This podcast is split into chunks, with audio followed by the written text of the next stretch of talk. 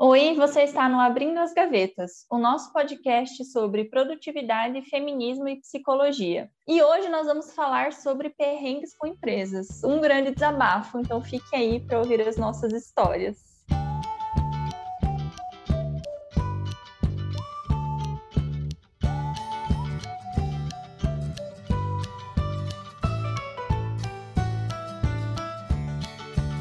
Hoje a gente vai falar sobre um assunto que, particularmente, eu me interesso muito, porque tudo dá errado na minha vida, que é perrengues com empresas.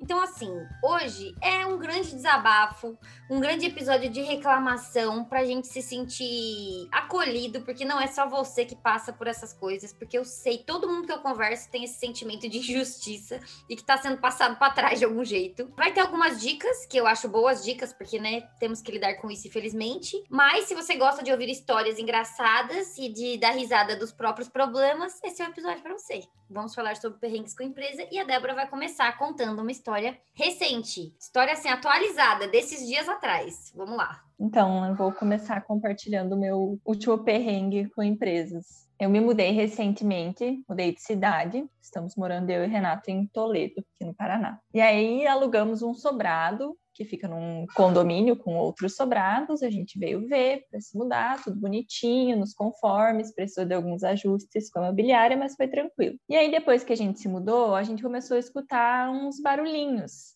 vindo do forro da casa, que é o tipo de coisa que você só percebe quando você vai morar, né? Quando você vai visitar, não dá para ver, ouvir no caso. E aí que a gente descobriu que tem morcegos vivendo no nosso forro. E aí, né, por ser morcego, é um negócio que você eles só fazem barulho à noite. Durante o dia não tem problema nenhum, fazem nenhum barulho. Então, né, ninguém visita imóvel à noite para saber que tem morcego. Ninguém tá duas da madrugada, posso ver sua casa? É, enfim, aí temos morcegos aqui no forro.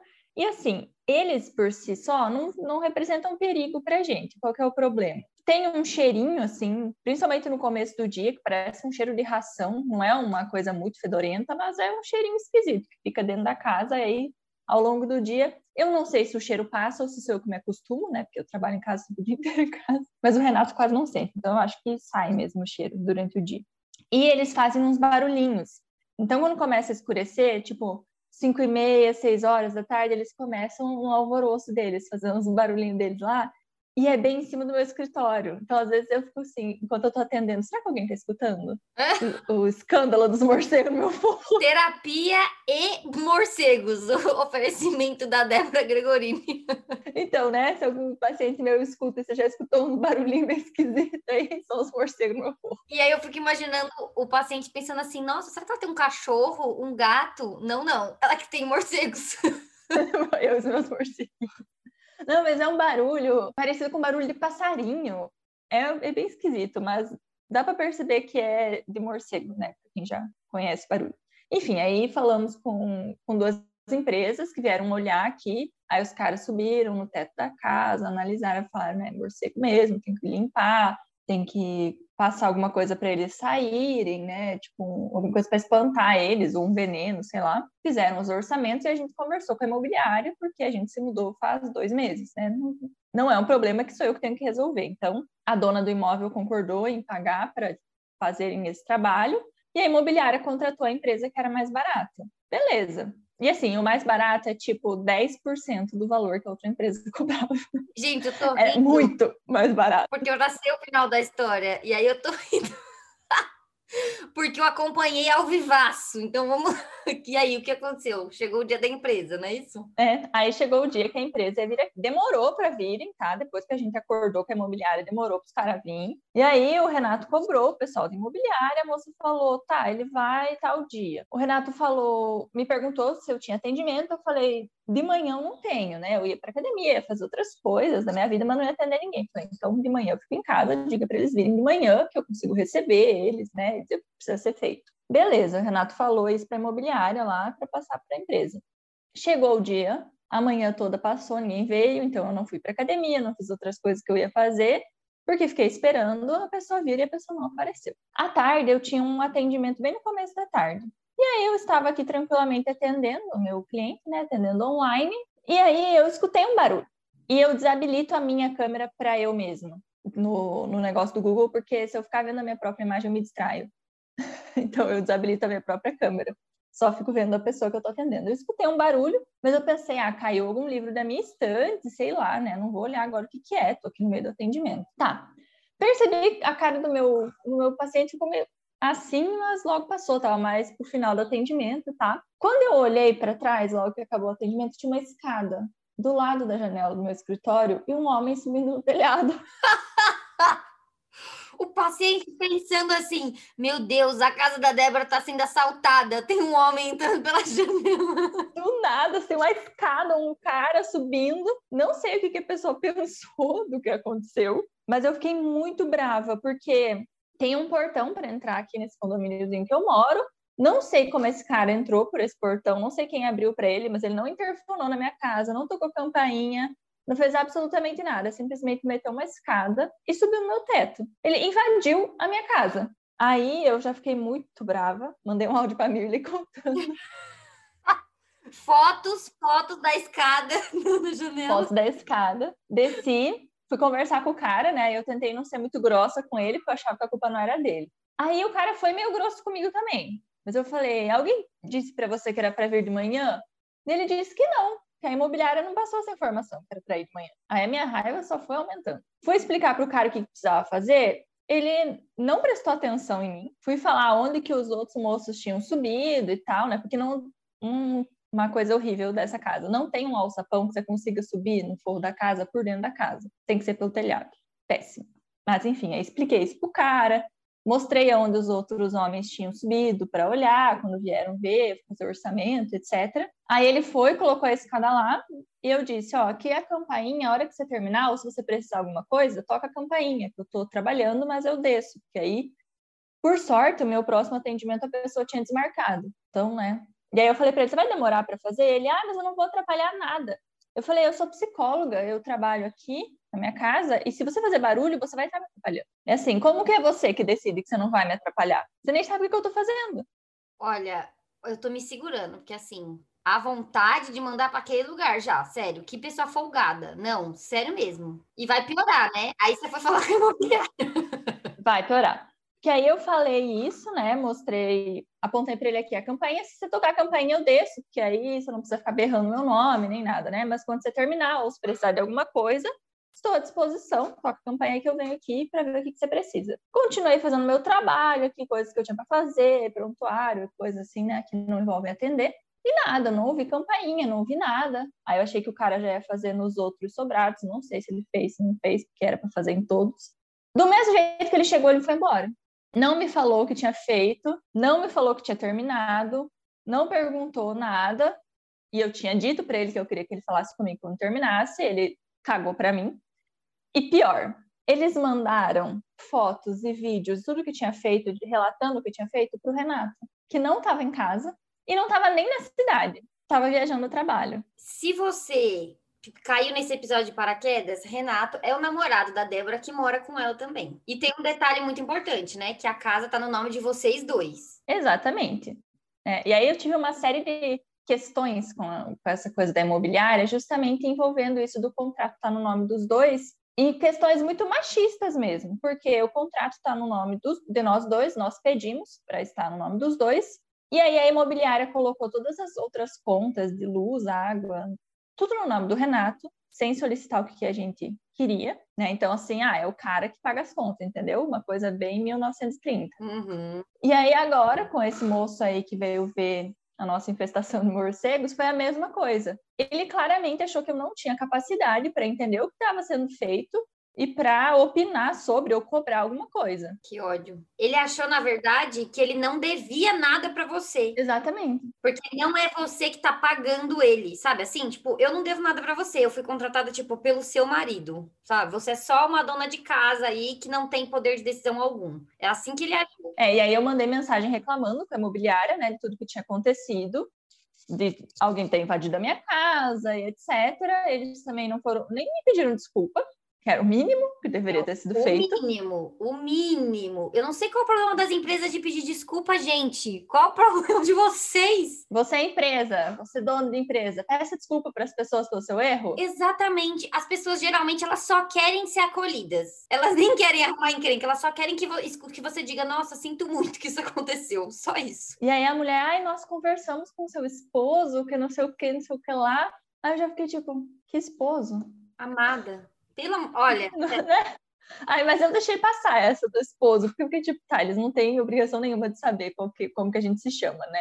Sim. Se chama de namorado, marido. Mas assim, não interessa se ela falou com seu esposo, se, você, se eu tô falando com você, você fala comigo, por que você foi falar com ele? É pra você responder pra mim. É, é mais isso. Esse é o ponto. É. Né? A imobiliária também não respondeu pra mim, foram falar com o Renato, que novamente estava em uma viagem a trabalho, estava também trabalhando, não podia falar com eles naquele momento. E resol... tudo eles resolvem com ele, assim, é como se eu não tivesse agência nenhuma sobre a minha casa. Olha, gente, sinceramente, eu, eu passei por coisas bem parecidas assim na minha obra, que eu reformei o apartamento aqui, né, em 2020, 2021, e várias vezes eu vim aqui, tipo, conversar com o pessoal que estava trabalhando e assim, na verdade, o pessoal que estava trabalhando nem conhecia o Thiago. Já fazia meses que eles estavam trabalhando pra, pra gente e eles não sabem quem era o meu, o meu marido, né? Que também não é meu marido, mas eles chamam de meu marido. Porque o Thiago estava trabalhando no horário que eles também estavam trabalhando. Então, essas nunca se cruzaram. Então, eles sempre falavam comigo. Era eu que resolvia tudo. Era eu que conversava com o engenheiro. Era eu que. O Thiago estava fazendo outras coisas da obra que não era lidar com as pessoas. E aí Várias vezes eles agiram dessa maneira comigo, sabe? Como se eu, tipo, ah, seu marido tá aí para resolver isso? Como assim, gente? Como assim? Não, sério. E assim, o apartamento que eles estavam reformando é meu, né? não é nosso, é meu. tá no meu nome, é comprado, é meu.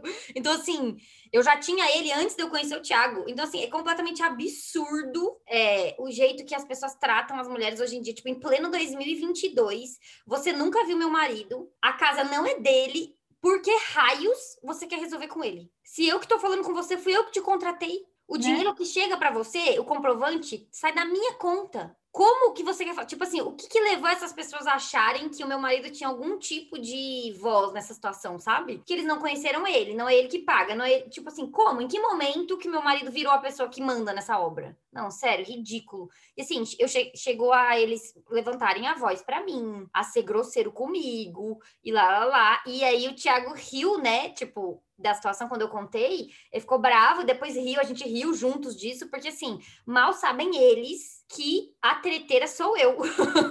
eles falando super baixo com o Thiago, e mesmo que eles tivessem erguido a voz com o Thiago, o Thiago é muito calmo, ele é muito anti-treta, sabe? Ele, ele paga para não ter que brigar. E eu sou o contrário. Justamente o contrário. Me diz respeito que você vai ver. Eu compro todas as tretas. Então, assim, é, eu briguei com várias pessoas nessa obra. Tipo assim, já tive, vários problemas, inclusive um que virou um processo. É, e o Tiago todo tipo, ai, tem certeza? Não, vamos deixar para lá. Não, não vamos deixar para lá. Não vamos, não vamos. E deu tudo certo. E aí vou entrar aí na no perrengue com a empresa, que é essa história das portas.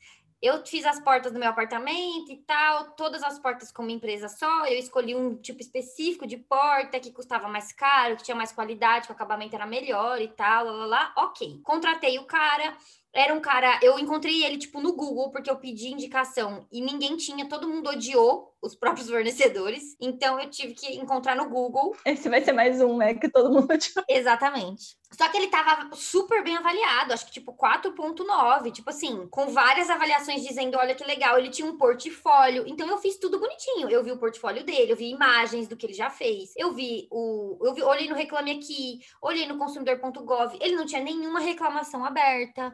Fui nas notas do Google, nas avaliações, fiz todo o caminho, assinei um contrato, tudo bonitinho. Qual foi o meu erro? Pagar à vista para pegar o desconto. Isso foi um erro. Porque parece uma coisa legal, tipo, ah, vou pagar à vista para pegar o desconto, e eu fiz isso com várias coisas na minha obra, mas tem um problema. Se é uma pessoa que você não confia muito, tipo, que você não conhece, a pessoa pode simplesmente pegar todo o seu dinheiro e sumir. É, com obra, eu não recomendo fazer esse tipo de coisa. Eu trabalhei já numa empresa de materiais de construção, que era uma construtora também, e assim, eu sempre dou os conselhos. Se você vai construir uma casa, construa com a construtora. Às vezes sai mais barato você contratar um pedreiro e tal por fora, mas não vale o incômodo. E não pague o pedreiro adiantado. Não pague. E o pior, eu contratei uma construtora. Todo o resto da minha casa foi feito com a construtora, com a exceção de algumas coisas, tipo assim, por exemplo, móveis planejados, aí eu tive que contratar uma outra empresa. As portas, que eu queria a porta em laca, né? Aí teve que contratar uma outra empresa. É, só esses detalhes, tipo, a, ou seja, eu não tive problema com o resto da obra, porque eu contratei uma construtora. E os profissionais que eu peguei, assim, soltos, deram problema. Sempre problema. Mas aí esse caso foi muito grave, porque ele atrasou, era para ele entregar, tipo, em 15 dias, ele entregou em 5 meses. Assim, se eu for entrar nos pormenores, aqui a gente vai ter um podcast só disso, mas assim, foi problema atrás de problema. Ele falava que ia vir, não vinha. Ele mandava outra pessoa no lugar dele, a pessoa fazia um serviço péssimo. Enfim, no final, cinco meses, ele atrasou a minha mudança para minha casa em quatro meses por causa disso, porque como ele tava fazendo as portas, não tinha porta da frente. Eu não posso me mudar para um lugar que não tem porta. Como é que eu vou viver aqui? Tipo, não dá. E eu, enfim, tudo isso foi, foi, foi, foi, e no final ele entregou um negócio com acabamento ruim. Tipo, não era o acabamento que eu tinha pago para fazer. E aí, eu, durante todo esse processo, ameaçando ele de processo e ele levando na brincadeira. Ele achando que eu tava fazendo o que muita gente faz, que é, ah, vou ameaçar de processo, mas não vou processar. Só que quando eu ameaço de processo, eu tô falando sério. eu já processei outras, outras empresas, depois eu conto essa história, mas assim, eu tava falando sério. Já tinha até falado com o advogado e tal, e ele levou na brincadeira, e aí eu enviei uma notificação extrajudicial. Aí o bagulho apertou. E aí ele fez o quê? Tentou me manipular com certeza ele fez isso porque eu sou mulher, então meteu o, ai, mas eu tenho uma filha que é deficiente, não sei o quê, tipo, desse jeito pra cima de mim. O que tem a ver? Tipo assim, ele não tinha falado nada nunca da família dele até agora. Aí, de repente, a hora que ele tem que me devolver meu dinheiro porque ele entregou um serviço ruim, ai, minha filha é deficiente. Foi a filha dele que fez a porta? Não. O que, ela teve com a história? Exatamente. Exatamente, usando a filha dele de quê? De token. Isso é o que ele fez, o que é ridículo, péssimo, péssimo comportamento. E aí, beleza. Ah, não, mas não sei o que, pelo amor de Deus, não me processa, não sei o que. E eu falei para ele, tudo bem, não vou processar. Você devolve meu dinheiro? Tem problema, você devolve meu dinheiro e aí, ok, eu vou pagar outra pessoa para refazer as portas com esse dinheiro e fica tudo bem. Eu nem ia pedir danos morais. Tipo, eu deixo para lá os danos morais de tudo que ele me fez passar, porque ele fez eu perder dinheiro, ele fez eu atrasar minha, minha mudança. Mas ele insistiu, insistiu na briga e aí a gente entrou com o processo. E o esperto fez o quê? Logo quando a gente entrou com o processo, ele falou: "Não, eu vou pagar". E aí pediu para parcelar. E aí pagou uma parcela. E aí não pagou mais e achou que eu ia deixar para lá.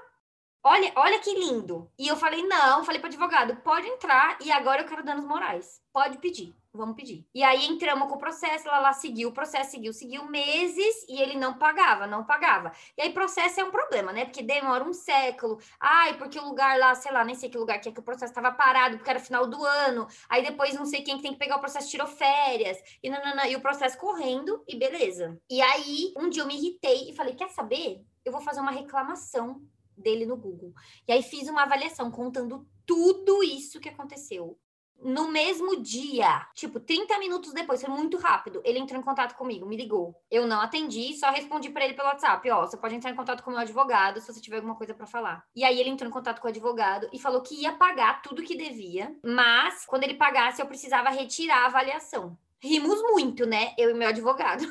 Porque assim, ele não pode exigir que eu retire uma avaliação do Google. Nenhuma empresa pode fazer isso. Imagina isso, se a gente não puder avaliar o serviço. Não, faz sentido nenhum. E aí, eu, o advogado falou: olha, eu não posso exigir isso dela. Se você quiser, você é, paga e aí a gente não pede os danos morais. É isso que eu posso fazer por você, entendeu? E aí ele falou: não, mas conversa com ela. Ele falou: já conversei. Ela falou que vai pensar. E aí eu falei para ele: beleza, se você pagar, eu te retiro a avaliação. Aí o que, que, ele fez? Pagou. E o que, que eu fiz? Não retirei a avaliação e bloqueei ele. Sinceramente, gente, desculpa, mas pau no cu desse escroto.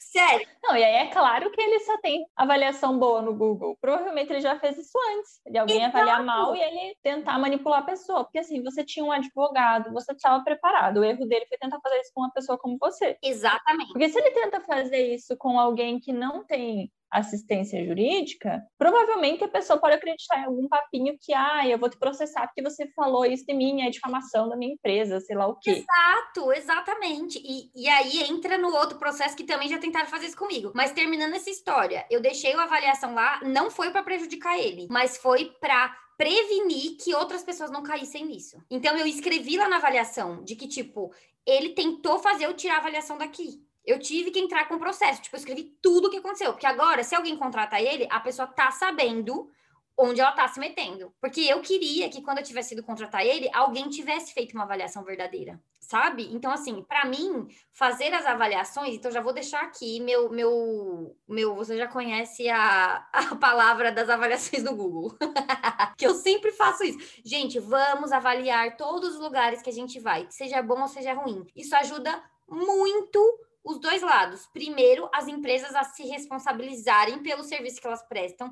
E segundo, as pessoas a saberem onde elas estão enfiando o próprio dinheiro, certo? Porque eu poderia ter evitado essa dor de cabeça se outros clientes dele tivessem feito isso já e feito uma avaliação honesta. Então, um detalhe importante dessa história toda que é uma boa dica. Ele assinou uma confissão de dívida. Então, antes da gente abrir o processo, o meu advogado conversou com ele e falou: olha, assine uma confissão de dívida. Porque se você não assinar uma confissão de dívida, a gente vai, tipo, piorar o processo pro seu lado. Tipo assim, vamos é, ir mais em cima ainda, vamos pedir mais danos morais e tal, lá, lá, lá. Eu vou incluir no processo todos os gastos que ela teve. Então, quatro meses morando fora de casa, o aluguel que ela pagou, eu vou incluir tudo isso no processo. Então, assina uma confissão de dívida que você admite que deve, porque você deve, e aí, quando for para o juiz, não precisa ter perícia. Então, isso é uma coisa muito boa, porque quando chega no juiz, o juiz não vai determinar se o cara fez ou não fez, porque o cara já está admitindo que fez. Então, isso acelera o processo e é tipo, causa ganha para o meu lado. E ele aceitou, porque uhum. ele sabia que ele estava errado. E aí, nesse, nessa confissão de dívida, eu coloquei o valor que eu paguei para ele e o valor que eu paguei para o advogado. Foi o que eu botei nessa confissão de dívida. Não botei o, o resto do dinheiro que eu, que eu paguei, porque se eu botasse isso aí, que ele não ia pagar mesmo, aí que eu não ia receber nada nunca. Então, assim, é isso. Fica aí a dica de se for possível, se vocês conseguirem chegar num combinado, uma confissão de dívida ajuda muito o processo do processo depois. E é isso, muita gente tem medo de processar porque a pessoa acha assim: "Ah, eu vou ter que gastar com advogado", e aí não vale a pena. Mas quando você ganha o processo, a outra parte tem que cobrir os seus gastos com o advogado. Mas tem que colocar isso no processo, né? Tem, tem que, conversar com, com, o advogado para colocar isso também lá no processo, né, para pagar os honorários do advogado. Exatamente. E então é isso, só que assim, você tem que ter certeza que você vai ganhar, né? Que se você não ganhar, aí ninguém vai cobrir os honorários do seu advogado. Mas o, no meu caso, era tipo, com absoluta certeza a causa ganha, então o cara simplesmente não entregou o que, o que eu paguei, tipo, não tem como eu perder uma causa desse jeito. Então, é isso. Você tem mais alguma história? Porque eu tenho muitas, né? E vou ficar aqui até amanhã. Sim. A gente pregou a palavra das avaliações do Google com a tua história. E agora eu vou contar uma história para pegar a palavra de outra ferramenta que é fácil de usar e que ajuda a gente e pode evitar chegar no processo, que é o site do Reclame Aqui. Amo, amo demais. Esse eu uso. O Reclame Aqui é um site, gente, que tem todas as empresas lá, eu acho que deve ter todas. E tem reputação da empresa, se eles respondem. Se não tem, se não tem todas as empresas, você consegue criar. Se a empresa que você vai reclamar não tem nada lá, você consegue criar o cadastro dela lá. Isso, e a gente pode usar o Reclame Aqui para consultar antes de contratar a empresa também. E aí você já vê o que, que as pessoas estão falando sobre ela, né? Se eles dão atenção para os clientes, enfim, é bem legal. E aí, eu tenho duas histórias com o Reclame Aqui. Uma delas foi, que já vou dar outra dica, que é nunca contratem nada por telefone. Nada, absolutamente nada. Eu cometi o erro lá em 2016 de contratar por telefone assinatura de revista. É, eu e a menina que morava comigo na época, nós duas tínhamos conta no Banco do Brasil e aí a editora lá da revista tinha alguma parceria com o Banco do Brasil e quem tinha conta no banco pagava um ano de assinatura de uma revista e ganhava a revista por três anos. E aí descontava lá no cartão de crédito do banco. Aí eu assinei lá uma revista, minha amiga assinou outra e beleza. A revista veio, tipo, uns quatro meses. E depois nunca mais. E aí eu meio que fiquei tipo, ah, é isso, fui enganada, mas não dei muita bola. E a minha amiga não, ela foi no Reclame Aqui, registrou uma reclamação, e aí ela veio falar comigo duas coisas. Uma que ah, ia dar certo, né, que ia receber de volta o dinheiro que tinha pagado pela, pela assinatura, e outra que foi um erro gravíssimo que eles cometeram, que eles colocaram as duas assinaturas no meu CPF. Ah, mas é claro. A assinatura dela estava no meu CPF é, e vinha cobrando no cartão dela, não vinha no meu, mas estava vinculado no meu CPF. Então aí eu também abri uma reclamação lá da minha assinatura da que eu realmente tinha feito. Aí a empresa entra em contato com você, no caso essa editora aí que a gente assinou, não precisa que você ligue para eles, você registra a tua reclamação lá no site, aí eles vão ligar para você, eles me ligaram e tal. E aí a mulher me falou que tinha acontecido esse erro, que tava as duas assinaturas no meu nome, nananã. e aí depositaram um cheque lá na minha conta do banco com o valor das duas assinaturas integrais que a gente tinha pagado. Aí eu dei para minha amiga, né, o valor que ela pagou. E, enfim, fui reembolsada desse dinheiro que eu tinha pagado e fiquei com essas quatro, cinco revistas que eu tinha recebido, né? E no fim das contas também nunca li. Então, não. Mas pelo menos você ficou com alguma coisa, né? É, hoje em dia não tenho mais. Para compensar a dor de cabeça. Que é uma, é. dor de cabeça ter que lidar com isso. Sim. Mas assim, foi bem tranquilo de resolver, porque, como eu falei, você registra a reclamação lá no site e a empresa entra em contato com você. Uhum. E aí, essa foi a primeira vez que eu usei o Reclame Aqui, deu tudo certo e recebi meu dinheiro de volta. A segunda vez foi numa compra online. Eu comprei uns calçados e um dos calçados não me serviu. E aí eu ia precisar trocar. A loja dava 30 dias lá para fazer a troca grátis, sem problema. Beleza, solicitei a troca e aí tinha uma das opções lá que era a a entregadora, esqueci como é que é o nome das empresas que entregam, não é entregadora. Putz, não vou lembrar. Mas tá, a empresa que faz a entrega. Empresa que entrega. É. é. não era, não era o correio, era transportadora, isso. Isso. A transportadora faria a coleta na minha casa desse item. Selecionei essa opção, claro que eu não ia precisar ir até o correio, né? Muito mais fácil. E nessa época eu já trabalhava home office, então estou o dia todo em casa. E coloquei lá na observação: meu interfone está com problema, então me ligue quando você estiver aqui, que não é pedir demais, né? Não, não é pedir demais. Deu quase um mês e a transportadora não tinha ido ainda na minha casa para retirar o sapato. E aí eu pensei, putz, vai acabar o tempo, né, que eu tenho para trocar. E já tinha ligado, entrado em contato. Ah, primeiro estava com o número do prédio errado. Eu pensei, tá, como que vocês conseguiram entregar nesse mesmo prédio e aí não consegue me retirar. Ah, muito bom! eu liguei umas três vezes para a empresa, tentei falar direto com eles, não, não funcionou. Registrei a reclamação lá no Reclame Aqui, registrei na da transportadora e também da empresa que eu comprei lá na internet o, os sapatos. Deu uma hora que eu tinha registrado a reclamação, eles me ligaram para combinar um horário para vir retirar o pacote, no outro dia eles retiraram. Então, assim, depois que você coloca no Reclame Aqui, as empresas geralmente resolvem rapidinho o teu problema. E aí, depois tudo certo, eles trouxeram o outro tamanho, o sapato serviu, usei, tudo bonitinho. Então, eu prego muito a palavra do Reclame Aqui, gente. Reclamem lá quando vocês tiverem algum problema com a empresa, que geralmente eles resolvem bem rápido. Sim, e aí eu vou dar uma segunda dica, que é um site oficial, que é o estilo Reclame Aqui. Que o Reclame Aqui é uma empresa privada, né? Alguém criou essa ideia, não sei quem é esse gênio, mas assim, merece um beijo na boca, porque sério, tudo para mim reclame aqui, já me livrou de um monte de cilada antes e depois de comprar. Mas tem também o consumidor.gov, que é o do governo, que é tipo o reclame aqui oficial do governo, que é consumidor.gov.br, que também dá para você fazer sua reclamação lá. E aí você estava falando desse negócio de frete de devolução, eu queria dar duas dicas, que é dois golpes que são super comuns, três, acabei de lembrar de mais um, que são super comuns, que as pessoas caem porque elas não sabem qual, como é o código de o código de defesa do consumidor. E eu quero avisar aqui. Primeira coisa, a loja é obrigada a você poder devolver o produto em até sete dias tá? É o Código de Defesa do Consumidor. Não é para loja online só, é para loja física também. E não tem essa história de na promoção não pode devolver, que esse é um golpe muito comum aqui no Brasil. Né? As pessoas sempre tentam meter esse louco, tipo, ah, é da promoção, não pode devolver, não pode trocar. Gente, isso é ilegal. Não pode fazer. Não aceitem isso. Se a empresa não te deixar devolver, você vai fazer o quê? Vai abrir uma reclamação aonde? No Procon. Que nesses casos você vai direto no Procon e aí vai resolver. Tenha certeza disso. A outra coisa é frete de devolução. Já teve esses dias, eu comprei uma roupa numa loja, veio, comprei várias, né? Aí chegou, eu provei, uma delas não serviu, eu quis devolver. Aí eu falei: olha, eu quero é, devolver essa, essa roupa e tal, lá, lá, e elas falaram: ah, beleza, a gente não cobra o frete para te devolver, mas o dinheiro que você pagou no frete para entregar, a gente não devolve. Gente, isso é contra o Código de Defesa do Consumidor. Eles não podem cobrar uma um frete de uma peça que você está devolvendo, não faz sentido nenhum. Você tem direito a pegar o seu dinheiro 100% de volta, inclusive o frete. Não é assim que funciona. Eu não posso dizer, ah, você devolve a peça, beleza, mas o valor do frete eu não vou te devolver. Isso não existe, tá? Não é permitido pela lei. A sorte é que nessa compra específica eu ganhei frete grátis, porque eu comprei várias peças. Então eu nem precisei comprar essa treta, mas eu escrevi lá no e-mail.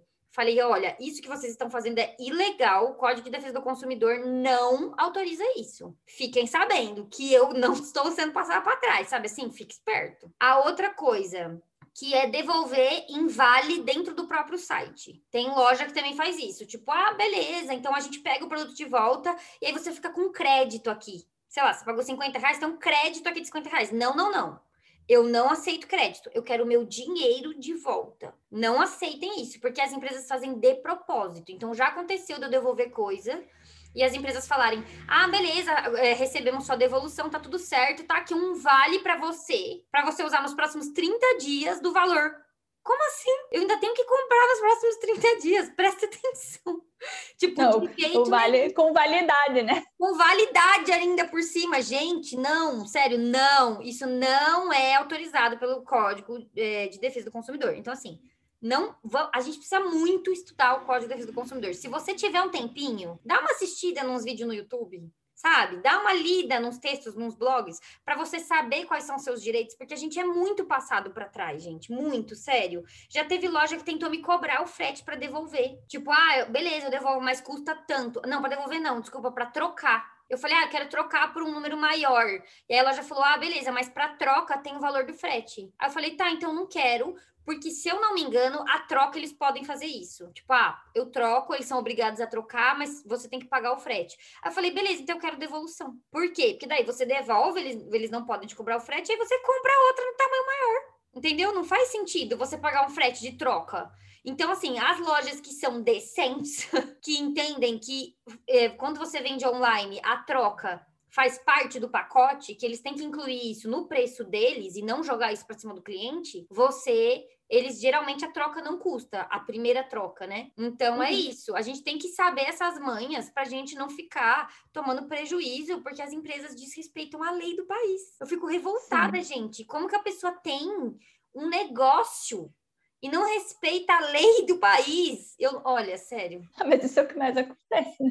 Pelo amor de Deus. É... Isso também Hum. que é um clássico que eu vejo muito e que eu acho que muitas pessoas não sabem. É muito comum você ir em lugares tipo ah, supermercado, shopping, loja e ter, uma, ter um estacionamento e ter uma plaquinha no estacionamento. Ah, se algum item que está no seu carro for roubado, a gente não se responsabiliza. Tem que se responsabilizar. Tá? tá lá no Código de Defesa do Consumidor também. Precisa se responsabilizar sim. Se a empresa fornece o estacionamento, é responsabilidade deles ter segurança nesse estacionamento. Então, se um dia seu carro for roubado, acontecer alguma coisa no estacionamento que é de uma loja destinada aos clientes dela, e você está lá, é um cliente, eles têm que se responsabilizar sim por isso. Gente, eu eu, eu já processei duas empresas, né? Esse marceneiro aí essa vez, que acabou não indo para o juiz porque ele pagou, e aí a gente só, o advogado só, tipo, avisa, né, o juiz, tipo, olha, já foi resolvido, o cara pagou, então cancela o processo, beleza. E o outro foi contra a TIM, que a TIM, eu paguei minha conta, eles simplesmente não viram lá no sistema que eu paguei e começaram a me cobrar várias vezes, eu dizendo, gente, eu já paguei, já paguei, já paguei, até que eles cortaram a minha linha, mesmo eu tendo enviado comprovante de pagamento tudo, e aí eu entrei com processo de danos morais e eu ganhei dois mil reais. A conta era tipo 60, 70 reais. E eles fizeram um acordo.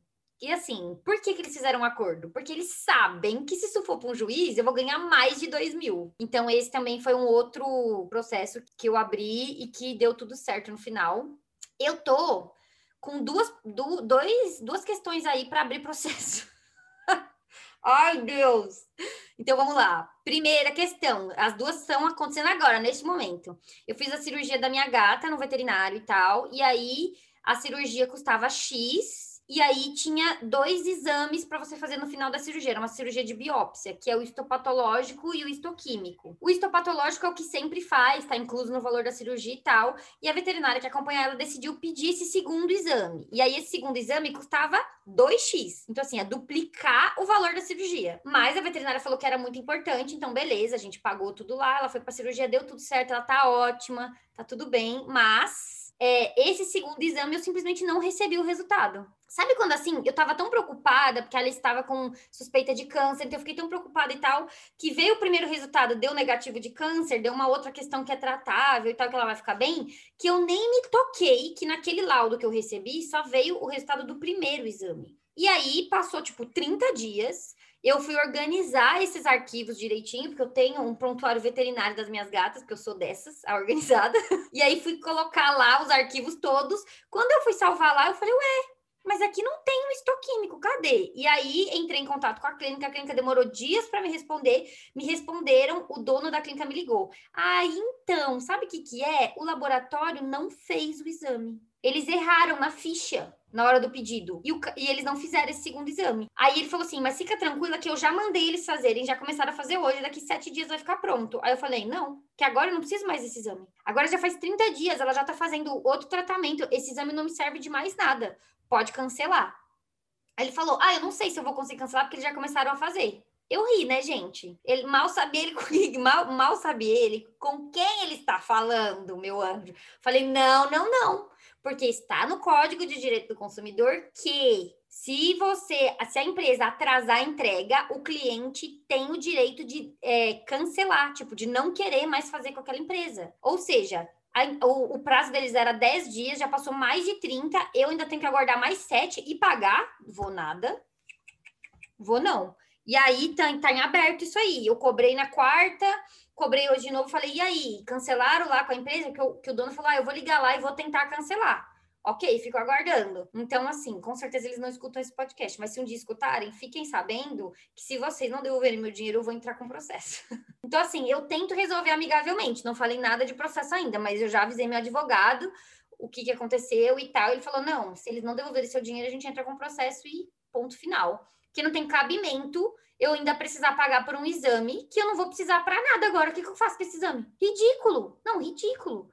E aí, enfim, esse é um processo que está aberto. O outro processo que está aberto, está aberto não, né? Que está aí, talvez eu abra, meu plano de saúde antigo. Eu tinha um plano de saúde, me irritava, eles, gente, eram péssimos, assim. Nossa, plano de saúde também é um desse tipo de empresa que é recorde de reclamação, né? Porque eles são muito, muito ruins. E aí deu vários problemas, e aí eu decidi mudar de plano de saúde, cancelei, mudei e tal. E eu liguei para cancelar no dia 7, para eu não ser cobrada, porque vira, né, no dia 7, então a partir do dia 8 eu seria cobrada. Liguei no dia 7, cancelei. A moça falou: Ó, a gente tá sem sistema, mas fica tranquila que você não vai ser cobrada. Amanhã eu vou cancelar. No outro dia, ela me ligou, falou: Ó, tá cancelado. E eu falei: não vou receber mais nenhuma cobrança, certo? Porque eu liguei ontem para cancelar, lá, lá, lá. Ela falou: não, não vai. Beleza, dito e feito, estou sendo cobrada há meses. E aí o advogado deles lá fica ligando, né, para mim, dizendo que vai botar meu nome no, no. Como é o nome disso? No Serasa? Isso, que vai negativar meu nome. E eu falei: não vou pagar. E se negativar meu nome, vou processar por danos morais. Meu advogado já está avisado. Não vou pagar, não vou pagar. Por quê? Porque eu tenho o número dos protocolos desta ligação. Então tá aqui outra dica para vocês. Sabe aquele número gigante quando a gente liga, a gente nunca anota, a gente fala, ai que saco esse número gigante? Anotem o número. Eu anoto o número, o dia da ligação e o horário. Porque se você tiver que botar em um processo isso depois, ou se você tiver que entrar no Reclame Aqui, no consumidor.gov, etc., eles pedem o um número. Eles falam, ah, você já falou com a empresa e tal, coloca lá o número. Então, esse número ajuda muito. Então, eu anoto o número de todos os protocolos. Todo lugar que eu vou ligar, que a pessoa fala, você quer ouvir o protocolo? Quero. Pode falar que eu vou anotar. E aí eu anoto e me ajuda muito. Então, assim, gente, olha como as empresas são ridículas, são muito ruins muito ruim Sim. mesmo. E a gente tem que estar esperto, porque sempre sobra para o consumidor. E, né, plano de saúde é um que é clássico de dar BO, e outro que é o seu caso, que é telefonia. E eu já trabalhei numa revenda de telefonia. E agora vou contar um pouco como que é trabalhar lá. Não vou falar qual é o nome da operadora, tá? Eu não quero me complicar. Sim. Sim. Os bastidores, os bastidores. Os bastidores. Então, eu trabalhei numa revenda. E aí, para começar, tem umas diferenças assim. Nessa operadora que eu trabalhei, tinha a revenda, que é a loja que geralmente tem em cidades pequenas, que era onde eu morava, uma cidade pequena, e a que eles chamavam de loja própria, que aí é geralmente em cidade maior, e a loja própria tem sistema para fazer qualquer coisa. A revenda não. Só tinha sistema para vender plano, e se você fosse trocar o teu plano para um plano maior. Se você quisesse trocar para um mais barato, a gente não conseguia fazer. Ah, mas é claro. né? E também não tinha sistema para cancelar os planos. Tinha que ligar lá na central para cancelar, demorava uma hora, séculos. Então era um saco. E aí, o que, que acontece? Às vezes o pessoal da central precisava bater meta de venda, ligava para as pessoas oferecendo plano que não existia, para as pessoas contratarem pelo telefone e depois dava lá um mês, chegava um plano que não foi o que a pessoa contratou. Então, volto a dizer, não contratem nada por telefone, porque você não vai mais conseguir falar com a pessoa que te atendeu. E aí isso junta com o fato de que quase ninguém anota esses protocolos. Os caras vendem, ganham a comissão, depois o consumidor se ferra para conseguir cancelar, tem que pagar uma coisa que não era o que contratou, porque não consegue provar que não foi o que contratou. Confusões. Se você precisar, sentir vontade, sei lá, de colocar um plano no seu celular, vai na loja e leia o contrato, porque tem um contrato que você precisa assinar. Leia esse contrato, leia todas as cláusulas, vai com o tempo, porque depois isso pode te complicar se você não fizer. E eu sei porque eu tinha colegas que contavam com isso, de que as pessoas não iam ler o contrato e às vezes enganavam as pessoas propositadamente. Gente, a vida adulta é triste. Sério, é triste demais. Mas assim, tem que ler o contrato. Tem que. Tipo, não dá para não ler o contrato. Porque você bota a sua assinatura e a partir do momento que você botou sua assinatura, meu anjo, não tem volta. Então, assim, a gente não pode sair assinando as coisas. E eu sei que eles fazem de propósito. Eles criam situações do tipo assim: não, assina aqui rapidinho que a gente já fecha hoje, já resolve. Não, não. Peça uma cópia, leve para casa. Tipo assim, se for um contrato de duas páginas, você senta lá num cantinho na hora e lê. Ah, não, é um contrato de 25 páginas. Você não vai ler lá na hora. Você vai pegar uma cópia do contrato, vai levar para casa, vai ler com calma, depois você assina. Não, não faça isso, tipo, ah, é uma muita página, muito grande, não compensa ler. Compensa. Porque, gente, vocês não vão acreditar nos absurdos que as pessoas colocam em contrato. Por exemplo, Sim. no contrato dos meus móveis planejados, tem uma cláusula que eu não posso fazer avaliação deles, reclamação deles. Você acredita? Tipo, eu não posso, eles ainda citam, reclame aqui, avaliações do Google, dizendo que eu não posso reclamar. Gente, é absurdo. Sorte que, assim, é uma cláusula abusiva que não pode estar em contrato. Então, meu advogado falou: você só ignora, porque isso não, nunca que uma empresa pode colocar um bagulho desse no contrato, não vai valer. Mas, assim, às Sim. vezes tem outras cláusulas que são válidas e que te prejudicam e você precisa saber.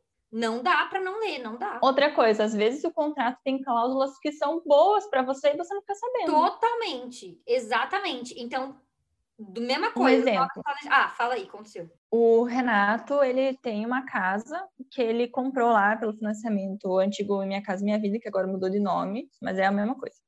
Aí ele foi lá na caixa, bonitinho, para assinar o contrato do financiamento, pegou o contrato para ler e a moça da caixa falou para ele: Eu não lembro quando foi a última vez que alguém leu esse contrato. Gente, está financiando uma casa. Como é que você não vai ler o contrato? Jesus. E aí, lendo esse contrato, o que, que ele descobriu?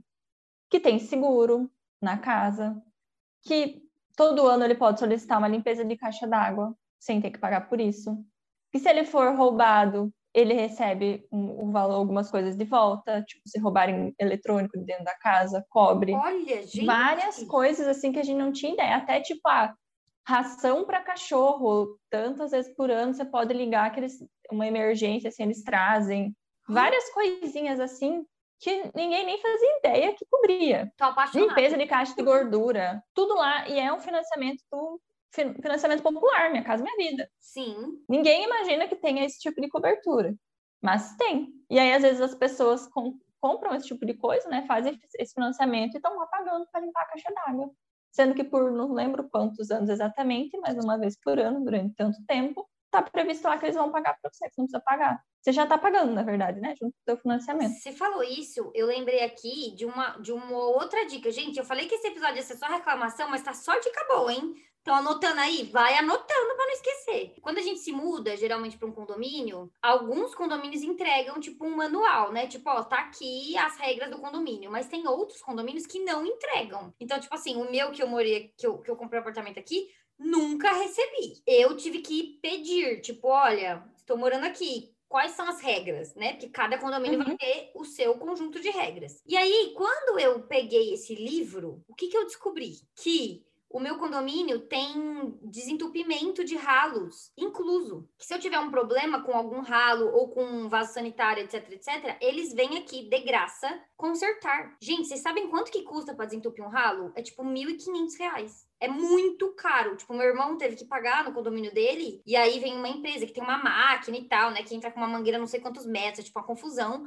e aqui eles fazem de graça. E eu tava no grupo do condomínio e eu vi uma pessoa dizendo que, ah, eu contratei uma empresa, se vocês quiserem eu tenho uma para indicar. Gente, como assim? Pensa, olha o dinheiro que a pessoa perdeu porque ela não vai atrás, sabe, das coisas. Tipo, a gente tem que lembrar que a gente vive numa sociedade cheia de regras, cheia de leis, cheia de acordos, cheia de contratos. Vamos ser as pessoas que leem os contratos, tanto para exigir os nossos direitos quanto para ver os nossos benefícios. Então, outra coisa, se meu interfone quebrar, o condomínio também vem consertar, tem uma pessoa que vem consertar. Então, assim, nossa, achei perfeito. Tipo, tem várias coisas que eu posso fazer, que eu posso usar. Outra coisa, a minha academia aqui no condomínio é 24 horas. Quando que eu ia imaginar um negócio desse, que a academia é 24 horas? Você acha que é tipo piscina, né? Tipo parquinho, que tem um horário de abrir e fechar e tal, mas não, a academia aqui é 24 horas. Então, assim, ninguém nunca tinha me falado isso. Eu fui descobrir depois de alguns anos que eu tava morando aqui. Obviamente que eu não vou na academia nem no horário normal, imagina duas da manhã. Mas bom saber, Bom saber. Se um dia quiser ir? Se um dia eu quiser, duas da manhã a academia estará aberta. Sabe assim? Então, é, outra coisa, tem horário para buscar encomenda. Então, de tal a tal horário você pode buscar encomenda na portaria. Depois disso, só no dia seguinte. Então, assim, vamos buscar saber quais são as regras. Até para a gente evitar tomar uma multa. Eu quase tomei uma multa. Eu não tomei uma multa porque eu senti for com dó. Porque foi assim, eu me mudei para cá e aí logo em seguida tinha uma reunião de assembleia. E eu sou essa pessoa, gente. Eu considero um ato de cidadania mesmo, exercer sua cidadania, você ir em reunião de condomínio. Porque a gente fica tão preocupado em tipo, ah, vou fazer minha parte, sei lá, nas eleições, que a gente esquece que o nosso microcosmos é o lugar que a gente mais pode fazer a diferença. Então, tipo assim, participem das reuniões de condomínio, vai lá, vê o que tá acontecendo, sabe? Ajuda a tomar as decisões, exerce o seu poder de voto ali, conversa com as pessoas, é a sua comunidade. E aí, eu sempre vou nas reuniões, e aí, na primeira reunião que eu fui, a moça que tava do meu lado, eu perguntei pra ela, eu falei, você sabe se pode pendurar roupa para secar na varanda? Porque eu sei que em vários condomínios não pode. Ela falou, ó, oh, não pode, mas se for varal de pé, aquele que é baixinho, aí pode. Falei, ah, beleza. E eu, bem bonita, assim, primeira semana no condomínio, comprei um varal de pé, coloquei na varanda, botei lá minhas calcinhas, minhas meias para secar. De repente, eu recebo uma ligação do síndico. Olha, não pode, não sei o que, não sei o que, não sei o que. É, você vai tomar uma multa. Aí eu falei, não, pelo amor de Deus. Tipo assim, quase comecei a chorar. Falei, faz uma semana que eu moro aqui. Vocês não me entregaram nada, eu não sei de nada, não sei o que, não sei o que. Eu falei para ele, olha, se você me cobrar uma multa, eu vou entrar com um processo. Porque eu entrei aqui e ninguém me deu um livro de regras. Vocês não podem cobrar uma coisa que eu não fui avisada, que eu não sei, não sei o quê. Na verdade, eles podem, porque é, mi é minha responsabilidade ir atrás das regras, sabe? Mas como ele percebeu que eu ia dar uma, um problema pro condomínio, ele falou: não, tá bom, então dessa vez eu vou deixar pra lá. E aí deixou pra lá. Mas assim, gente, Olha aí, imagina eu, meu, a multa é tipo o valor do condomínio. É caríssimo. É caríssimo. Tipo, pelo amor, não é 50 reais, gente. É caríssimo. Então, assim, Imagina a dor de cabeça só porque uma mulher simplesmente passou informação errada para mim. Eu nem sei quem é ela, não lembro nem da cara dela, mas assim, poxa, nem ela que mora aqui há anos não sabe as regras. Então, isso é uma outra dica. Leiam as coisas, os lugares que você vai. Você faz parte de um grupo, de uma comunidade, qualquer que seja ela. Quais são as regras? Sabe? Quais são os acordos? Vai atrás. Compense demais. Agora que você falou do ralo, lembrei que eu tive um outro perrengue com o condomínio que eu morava em Pato Branco com essa questão de ralo. Eu morava num apartamento alugado lá, mais duas pessoas, e aí tinha o síndico e uma empresa que administrava o condomínio. Então, era para ser super, né, bem organizado, bem administrado, mas não é. Um belo dia começou a voltar água pelo ralo da sacada da sala. E assim, a gente quase nem usava aquela sacada, não tinha nada lá. E começou a voltar água. Eu morava no segundo andar. Chamei o síndico. Demorou um século para ele ir lá olhar, porque aquele síndico era um monte. Depois de um tempo que eu morava lá, ele não pegava nem elevador comigo, porque ele tinha medo que eu fosse reclamar de alguma coisa. Porque eu sou essa pessoa, reclamo. Meu direito. Ele recebe um salário para ser síndico. Não Óbvio. faz isso de graça. Exato. Mesmo que fizesse, ele escolheu isso aí, né? A cada um, cada um. Exatamente. Faz parte da responsabilidade, ele que quis ser síndico. Aí eu ligava para ele, foi encher o saco e tal, nada. Liguei para a administradora do condomínio. Aí mandaram um encanador. O encanador olhou, colocaram essa máquina aí que você falou, que é tipo um arame bem grosso que eles metem no ralo assim e tal. O cara fez isso, beleza. Olhou, olhou, falou: "Não sei, o que dá para fazer é isso. Acho que está entupido mais para baixo, não é aqui no teu andar." Beleza, falei isso para o pessoal da administradora do condomínio, eles mandaram um segundo encanador, uma máquina maior. O cara fez a mesma coisa e falou a mesma coisa. Falou: Ó, o problema não está aqui, está mais para baixo. Botei a máquina aqui, Aqui no, nessa parte do encanamento não tem nada. Falei, beleza. Aí continuei conversando lá, né, com o pessoal da, da administradora para ver o que, que ia fazer, né, porque o problema não era aí. Falei, ó, os dois encanadores disseram que o problema era mais para baixo. Eles falaram, tá, dia tal nós vamos mandar outra pessoa aí para resolver o problema. Falei, beleza. Já tava pensando, cara, os caras vão vir e vão ver o que, como é que tem que fazer mais para baixo. E aí a mulher que morava embaixo do nosso apartamento era aquela pessoa chata, mas não o que chamam de chato igual a gente porque vai atrás dos direitos. Não, é a pessoa chata que quer incomodar os outros, que dificulta a vida alheia só porque sim. Uhum. Reclama de coisa que não tem direito. Chato, chato, ninguém gostava dela. E aí os encanadores, quando tinham que ir lá olhar na, na casa dela, já ficavam tipo, putz, é lá na casa daquela mulher. Então eles evitavam. E o síndico também evitava falar com ela por qualquer coisa, mesmo que fosse necessário. Né? E novamente, papel dele, assumiu a responsabilidade, vira. Beleza, passou uns dois dias, apareceu um, um outro cara lá em casa. Eu falei, oi, tudo bem? Ele, ah, a administradora lá do condomínio me mandou aqui, eu vou quebrar o piso da sacada. Eu falei, você vai o quê? Eu vou quebrar o piso. Eu falei, não, vai. Como é que você vai quebrar o piso da sacada? Se dois encanadores já vieram falaram que não é aqui o problema, o apartamento não é meu, é alugado, como que eu vou autorizar você a quebrar aqui? E assim, prédio velho, nunca ia achar o outro piso igual, até porque é um, uns azulejo pequenininho que nem existe mais. Ia ter que trocar todo o piso da sacada, e daí ia ficar diferente do resto do apartamento, enfim, uma confusão. Imagina, de jeito não, você não vai quebrar nada aqui. Falei, peraí que eu vou ligar lá. Liguei lá e falei, como assim? Vocês mandaram alguém para vir quebrar o piso sem a minha autorização, sem a autorização da dona do apartamento, sendo que outros dois profissionais vieram aqui e disseram que o problema não tá aqui, tá mais para baixo, vai quebrar esse piso aqui para quê? Aí a mulher me respondeu assim: ah, isso aí não é obrigação do condomínio de, ver dentro do teu apartamento. Eu falei, é obrigação de vocês sim. Estou pagando o condomínio, a gente paga a administradora para quê? É obrigação de vocês virem olhar assim, até porque já foi constatado que o problema não está no meu apartamento. Está para baixo, no salão de festa, que é o quê? Área comum do condomínio. Então, é responsabilidade sim. Daí ela falou, ah, é você que sabe, Débora, não é a minha sacada que está vazando. Aí eu falei, pois é, acho que se fosse a sua sacada, você não seria tão incompetente meti a boca eu mulher. sou assim, eu sou assim. Eu sou respeitosa até a pessoa me desrespeitar. Daí foda-se.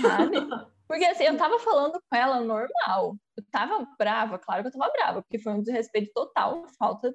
Foi incompetência mesmo, mas eu não tinha xingado ninguém, né? Aí a mulher me veio, começou com baixaria. Falei, ah, não, dá licença.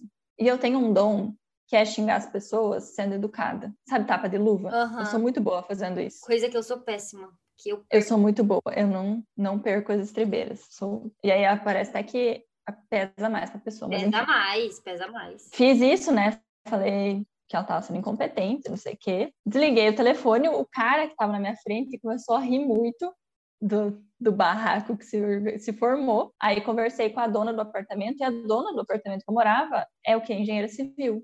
Então ela tinha total conhecimento para saber que eles estavam fazendo merda. Ela falou: não, que bom que você não deixou eles entrarem, que não tem necessidade nenhuma de quebrar, já foi as pessoas aí, vou tentar falar com eles. Naquele mesmo dia, a vizinha do lado veio falar comigo, que ela escutou toda a treta. Ela falou: ah, a minha sacada também tá. Ah! Que era do lado. Ora, ora, ora. A minha sacada também tá vazando. E eu achei que era pelo do meu cachorro que tinha entupido. Eu falei: não, acho que não, porque a gente não tem nenhum animal aqui, ninguém joga nada nesse ralo, não tem que estar tá entupido. Fiz o síndico 5, subi lá 10 horas da noite. Aí ele olhou a minha sacada de novo, olhou a dela. Né? No, na mesma semana, estavam lá os caras quebrando a parede do salão de festa, que era onde estava entupido. E aí resolveu o problema. Olha só. Olha, sinceramente, viu? É, é isso, tipo assim, as pessoas, elas não estão interessadas em resolver, elas estão interessadas em que você pare de encher o saco. E aí, elas vão fazer qualquer coisa, tipo, ah, quebra lá o apartamento dela e fala que consertou, sabe assim? Tipo, só para se livrar da dor de cabeça, sendo que cria mais uma dor de cabeça. Com certeza. Então vamos lá, gente. Eu não sei quem aqui sabe exatamente com que eu trabalho, né? Porque como eu trabalho com coisa meio diferente, as pessoas não entendem exatamente o que eu faço. Vamos lá. Eu trabalho com produtividade e organização com uma perspectiva feminista para mulheres e empresas de mulheres. Então, eu tenho uma mentoria que é específica para empreendedoras e para empresas capitaneadas por mulheres, que eu falo para organizar toda a empresa e também os processos. Então, assim, esse tipo de coisa com as minhas clientes não acontece. Que nas minhas clientes eu crio o processo. Então, tipo assim, entra uma reclamação, para onde ela vai, quem resolve, como resolve, como que volta essa resposta para o cliente. Porque, gente, vou contar a história do cabeleireiro, que essa é muito boa. Gente, é o seguinte: se vocês tiverem com a impressão de que a gente já ouviu essas histórias, é porque a gente já ouviu mesmo, porque a gente já gravou esse episódio antes. Sim. Deu um erro. E assim, a gente tem um, um, hábito de esquecer as histórias que a gente já contou, que eu acho que é coisa de todo podcaster, né? Uhum. Estamos aqui, igual a Tati Bernardi, do Calcinha Larga que conta sempre do, do Covid dela. Sou eu Exato. falando do quebra-cabeça e você falando das gatas. Todo episódio. Todo episódio. tudo.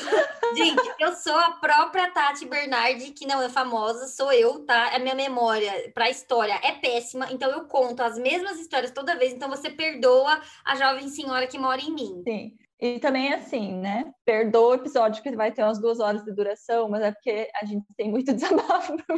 Não, eu tô precisando dessa sessão de terapia, sabe? Fica aqui comigo, vamos lá. A gente gravou esse episódio uma vez e tinha ficado incrível, é porque a gente tava até mais brava que hoje, eu acho. Eu, pelo menos, tava muito puta aquele dia, então tinha ficado mais revoltante ainda, mas tudo bem. Estamos regravando porque não ficou salvo. A gente passou por esse rito aí do, da podcaster que esquece de salvar o episódio, mas tudo bem. Então, se vocês tiverem a impressão de que a gente que, de que a gente tá agindo como se a gente já tivesse escutado essas histórias, é porque a gente realmente já escutou. Porque a gente é amiga, então a gente conta quando acontece, depois a gente conta no podcast. Então já é a terceira vez que a gente tá ouvindo as mesmas histórias. Mas vamos lá. Essa história é muito boa também. E eu fui ameaçada de processo, para vocês verem quão longe foi essa treta. Eu queria pintar meu cabelo, e aí eu digitei aqui no Google, tipo, ah, salão para cabelos tal, tal, tal, que é do jeito do meu cabelo que eu queria fazer. Beleza. Aí eu encontrei um salão e vi que é de uma pessoa meio famosa. Eu falei, nossa, que legal e tal. E tava todo mundo bem fal falando bem do salão na internet. Eu falei, nossa, muito bacana, né? Beleza. Marquei, é um salão assim, caro, caro mesmo. O orçamento que me foi passado foi tipo mais de 900 reais. Então, assim, bem caro. Mas eu tinha umas fotos profissionais para fazer e falei o quê? Não, não posso correr o risco de pagar mais barato e dar errado eu ficar com o cabelo cagado nas fotos. Então, eu vou num salão que é especialista no que eu quero fazer, no meu tipo de cabelo, para poder ter certeza de que vai ficar bom. Beleza? Mandei uma foto do que eu queria no WhatsApp do salão. Uma foto, inclusive, minha, porque eu já tive esse cabelo. Ou seja, com certeza dá para fazer, porque já foi o meu próprio cabelo. E aí mandei, o salão falou que ok. Me enviou, tipo, uma imagem com os valores, né? Tipo, uma tabela com os valores. Disse que ficaria mais ou menos aquele valor. E eu falei, beleza, tudo bem. E aí, cheguei lá no horário no salão, atravessei a cidade, paguei um Uber longe da minha casa, fui lá. Cheguei lá, a pessoa que ia me atender fez tipo, não é anamnese que chama, né? Porque anamnese é tipo de médico, mas enfim, fez lá umas perguntas. É, tipo uma análise do que, que eu queria, lá, lá, lá. E aí, para minha grande surpresa, ela respondeu que não fazia. Simplesmente, ah, não, ah, então é que isso que você tá pedindo eu não faço. Eu falei para ela, nossa, mas assim, eu expliquei exatamente para a recepção, eu mandei uma foto e a recepção marcou com você. Como não faz? Tipo assim, como assim? Vocês deixaram eu vir até aqui para isso? Ela falou: não, mas assim, eu vou perguntar para outra cabeleireira, porque é um salão meio grande, então tem algumas cabeleireiras trabalhando ali. Eu acho que ela faz. Eu falei: ah, beleza, não conheço ninguém, né? Se é A ou B que vai fazer, tanto faz. Beleza. Aí ela chamou a outra cabeleireira, a cabeleireira sentou para conversar comigo e sentou do lado de uma outra cliente que tava ali com o cabelo sendo feito, esperando, né, comendo um McDonald's assim, e eu sentada do lado dela assim, meio perto, né? E a cabeleireira explicando para mim que exatamente o que eu queria não ia fazer, mas que dava para fazer uma coisa parecida. Gente, eu tava tão esgotada, sabe? Assim, tipo, putz, meu, saí da minha casa num dia de trabalho, parei de trabalhar, peguei um Uber, atravessei a cidade, tipo, que eu aceitei fazer aquilo que era, tipo, não era o que eu queria, mas ia, um, ia chegar perto. E aí, quando foi passar o orçamento, ela me passou outro orçamento. Ela queria me cobrar além do valor que eu tinha, que a recepção tinha me mandado na tabela, um valor para, tipo, finalizar o cabelo e um valor para hidratar. Enfim, acho que era isso. Tipo assim, coisas que não tem cabimento. Aí eu falei, é, e eu lembro que, porque assim, né, gente, tanto já sei essa história que eu tenho os prints das conversas que a Miriam me mandou. e eu lembro que no print que a recepção te mandou, tava lá é, tintura mais tratamento, não sei o que, que essa hidratação tava em, dava a entender na mensagem da moça que estava inclusa no valor. Exatamente. Tipo assim, no próprio, na própria imagem que o salão mandou, em nenhum momento estava escrito assim: é, esse valor não inclui, porque, gente, tem que ter um asterisco. Esse valor não inclui é, é, hidratação e finalização, sei lá, sabe? E tudo bem. E assim, gente, ia dar, sei lá, 150 reais a mais. Gente, para quem tá pagando quase mil, 150 é tipo, foda-se sabe? Mas eu fiquei tão revoltada de eu ter que, de eu chegar lá e a mulher dizer que não faz, tentar me empurrar um outro negócio que não é o que eu pedi, de eu ter perdido meu tempo, perdido meu dinheiro com Uber, que eu falei, não, não vou pagar. Não vou, não vou pagar. Desculpa, não vou pagar e tal. Vocês me mandaram aqui, aí eu mostrei para ela o, o print, e aí ela me respondeu assim: ai, mas é, então, quem criou essa imagem foi a dona do salão, a tal pessoa que é meio famosinha. Então a gente não tem muito o que fazer. E, eu, e você conhece a fulana de tal? Tipo, meteu o nome dela na conversa, como se eu fosse me importar. Gente, eu não tô nem aí se a pessoa é blogueira, é famosa, o que, que é, entendeu? Caguei, sabe? Caguei. Eu tenho meu direito como consumidor, eu tô sendo enganada, que patifaria é essa? E aí ela falou, ah, conversa lá na recepção. Tipo assim, já cagou pra mim, me mandou pra recepção. Só que antes disso, a cliente do meu lado falou: Então, eu também tinha entendido isso e eu também fiquei chateada. Ou seja, não foi que eu interpretei errado, a outra cliente também interpretou dessa maneira. Claramente existe um problema de comunicação na secretaria deles lá na recepção. E aí eu fui até a recepção e assim, gente, até então eu estava chateada, mas eu não estava puta da vida, porque a cabeleireira não tem nada com isso, coitada. Então assim, ela não tem nada com isso. Eu fui pra recepção, tipo, beleza, vocês não tem nada com isso. A dona do salão que faz um bagulho que não tá claro, né? Claramente os funcionários não têm culpa. Aí eu cheguei lá na recepção achando o quê? Que a recepção vai falar, não, imagina. Tipo assim, a gente faz, desconta essa diferença. Que é o que qualquer estabelecimento de respeito, o que qualquer estabelecimento decente faria, certo? Não, não. A recepcionista falou: olha, é, então, mas é, é isso, nanana, e, e ficou tentando me convencer que eu é que não tinha entendido, sabe? E eu com as conversas abertas no meu celular. Sabe quando a pessoa fica tentando te enrolar, te enrolar, te enrolar, te enrolar? Eu falei, olha, o que me deixa mais chateada de tudo é que eu vou ter que pagar a avaliação, porque estava escrito lá que se você decidisse não fazer o tratamento, você tem que pagar a avaliação. E isso eu li, porque eu sempre leio as coisas bem. E aí eu falei, pra, aí eu falei, olha, eu não vou pagar pela avaliação. Não vou. Aí ela falou: não, tudo bem, não precisa pagar pela avaliação. Mas tem, continuou tentando me convencer a fazer e pagar, sabe assim, tipo assim, que não assumiu o erro. Aí eu olhei para ela e falei, moça, tudo bem. Assim, só pede desculpa. Sabe assim, eu falei, tá tudo bem. Tipo assim, eu entendi que teve um erro de comunicação por parte da pessoa que criou essa imagem. A culpa não é sua. Eu sei, eu ainda falei isso pra ela. Falei, moça, a culpa não é sua. Eu tô ligada, mas assim, a empresa só precisa pedir desculpa e eu vou embora. Tipo, não precisa ficar tentando me convencer, sabe? De que vocês fizeram certo. Não fez, tá aqui. Tipo, porra. E aí ela falou, ah, não, tá bom, desculpa. Eu falei, tá bom então, posso ir embora? Tipo assim, é isso, devo alguma coisa aqui, eu posso ir embora, né? Ela falou, não, pode ir. Eu falei, então tá bom, obrigada. Sentei no sofá, pedi meu Uber, fiquei calada. Chegou meu Uber, falei tchau, obrigada e fui embora. No Uber, eu fiz uma, o quê? O que eu sempre faço? Uma avaliação no Google. E contei tudo isso e dei uma estrela. Aí, o que aconteceu? Eu tenho um quadro cheguei na parte do meu trabalho. Eu tenho um quadro no meu Instagram que se chama Causos Desorganizacionais, que é onde eu conto essas minhas experiências, porque gente, assim, acontece o tempo todo comigo, porque eu uso muitos serviços. Então, quanto mais serviço você usa, mais merda você tá aguentando as pessoas. Então, assim, eu uso muitos serviços, então eu sempre tô tendo que lidar com uma coisa dessas. E aí eu conto esses causos no meu Instagram. Eu não indico quem é a empresa, não indico quem é a, pessoa, não indico quem é o salão, não falo nada. Eu conto mais por quê? Número um, pra gente entender os nossos direitos, a gente pessoa física, e para quem é PJ no meu Instagram, então as empreendedoras que me seguem, perceberem o que elas não devem fazer.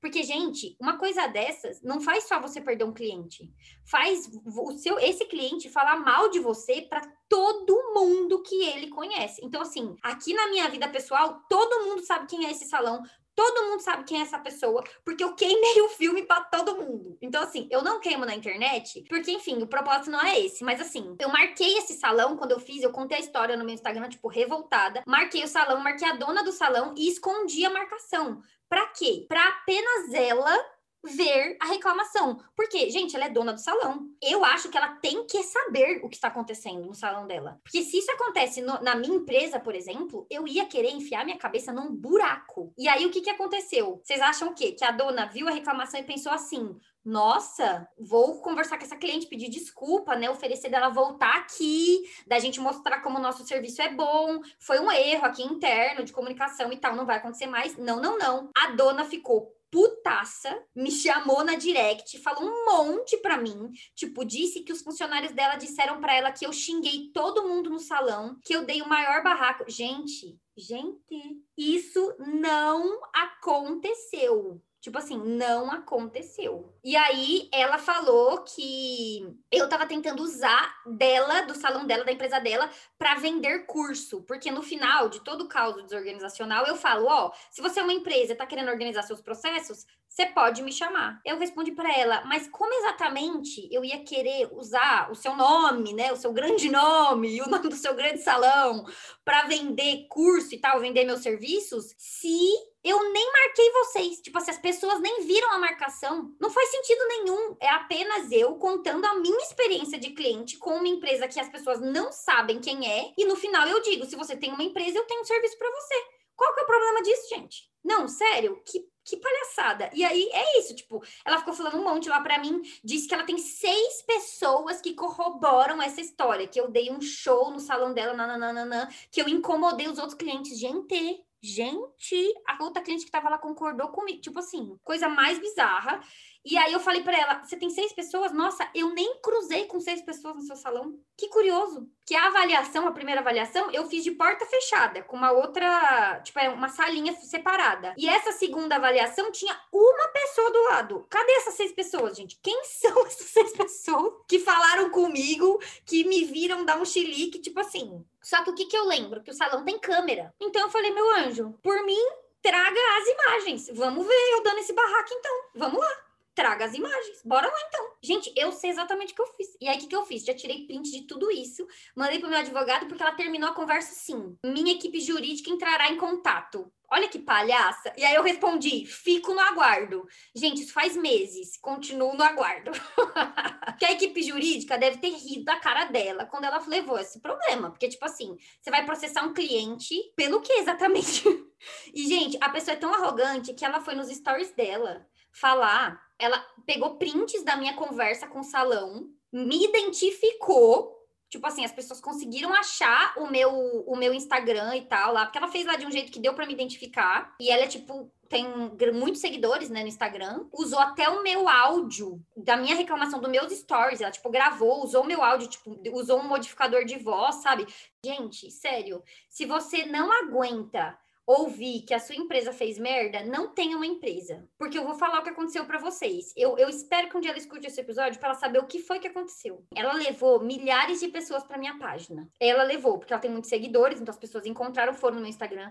Os meus stories naquele final de semana deu um pico de visualização. Eu ganhei seguidor, eu, eu recebi várias mensagens de gente me apoiando, dizendo que, nossa, o jeito que ela contou a história ficou parecendo que eu era muito escrota, mas a hora que vieram no meu Instagram e os stories ainda estavam estavam no ar, eles viram como é que foi a história de verdade e tal, e concordaram comigo. Ou seja, eu recebi, tipo, duas mensagens de, de gente, tipo, hater, sabe? Vindo da página dela. Esse foi o nível.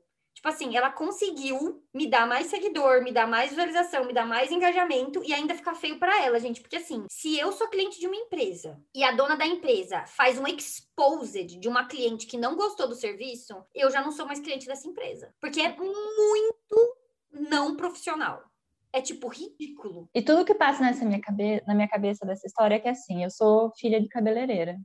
Minha mãe tem salão desde antes de eu nascer. E a minha mãe é incrível, ela tem um salão pequeno, um salão de bairro. E eu fico pensando como alguém vai cobrar 900 reais uma cliente e vai deixar ela embora sem finalizar o cabelo. O cabelo bagunçado, pingando. Pelo amor de Deus!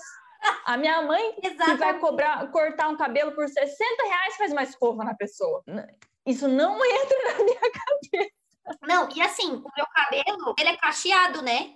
Nem escova não tem para fazer. É finalização com creme. Sabe? Você passa o creme, passa os dedos, bota você naquele tubo, né? Naquele secador e vai embora. Nem finalização de escova, chapinha, babyliss não tem. Então, assim, gente, não, sério, é, é de um é de um absurdo. E assim, o que eu mais gostei dessa história toda foi que, no, que ela falou que a secretária que estava lá naquele dia na recepção me atendendo era dona do salão junto com ela. Era uma sócia. Ou seja, ela me acusou como se eu, tipo, lá nos stories dela, ela me acusou como se eu tivesse maltratado, tipo, uma funcionária, uma pessoa da classe trabalhadora, né? Tipo, tadinha e tal, e eu maltratei ela. Sendo que a pessoa que eu falei na recepção, que eu não maltratei, nem secretária não era ela era uma sócia, dona do salão, que tinha todos os poderes para dizer: não, querida, peço desculpa, vai lá, faz seu cabelo, esse valor aqui extra, tipo 150 reais, a gente não vai cobrar, fica tranquilo, entende? Então, tipo assim, a história só piora, é tipo absurdo.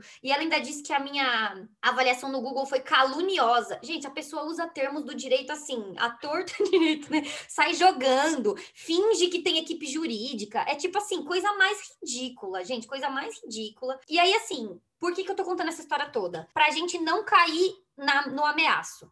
Porque esse tipo de gente que é, tipo, arrogante, né? Que é esse tipo de gente que acha que tá não, não tá passível de erro. Ela ainda falou nas stories que, é, ah, em não sei quantos anos, essa é a segunda cliente que eu tenho que demitir. Como assim demitir cliente? Como assim você me demitiu? Fui eu que fui embora do seu salão me recusando a fazer. Como assim demitir cliente? Amada, ô oh, meu anjo, se toca, sabe? Assim, tu não é tudo isso, não. não. Gente, coisa mais ridícula. E aí, que esse tipo de pessoa usa equipe jurídica, advogado, processo, para assustar as pessoas, amedrontar, porque a maior parte das pessoas não tem acesso à informação jurídica, né? Porque custa caro ter um advogado, custa caro ter, poder tirar dúvidas com advogados, fazer processo e tal. Então, geralmente, as pessoas dão para trás. Vai, tá bom, eu vou apagar os stories, vou apagar a avaliação para não criar problema para mim. Sendo que, gente, a gente não pode deixar essas pessoas fazer o que elas quiserem, sabe? Não pode, ela não pode usar da lei para amedrontar uma outra pessoa sem ter direito nenhum de fazer isso. Tipo, não. Então, se alguém, alguma vez, alguma empresa ficar te ameaçando de processo sem direito nenhum, não caia nisso. Até porque, gente, para processar alguém custa dinheiro.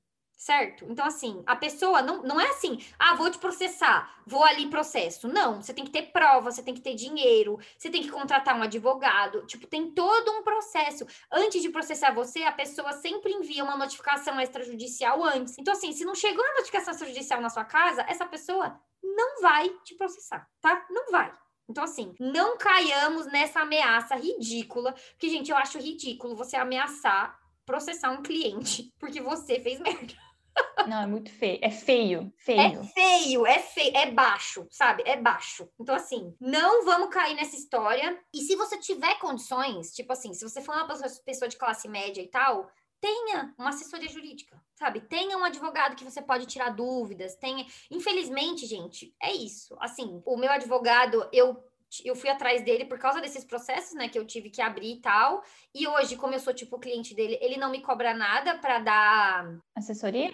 É tipo uma consultoria, tipo, quando, eu, quando acontece alguma coisa, eu quero perguntar, é passível de processo ou não? Geralmente os advogados cobram por isso, porque é o trabalho deles. Mas esse advogado, como eu já fiz outros processos com ele, ele não cobra. Então eu, eu tenho esse, essa questão de poder perguntar para ele.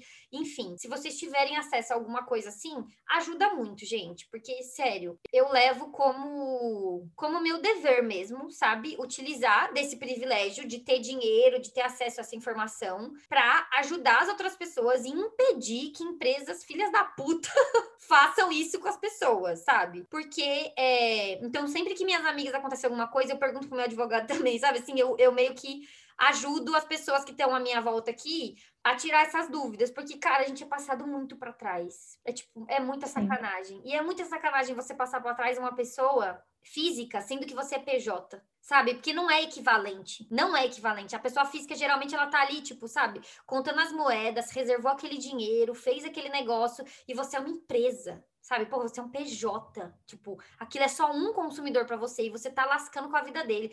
Para você não faz diferença nenhuma, sabe, como PJ, Tipo, como PJ, aquele salão ter me atendido e não cobrado 150 reais não faria diferença alguma no final do mês.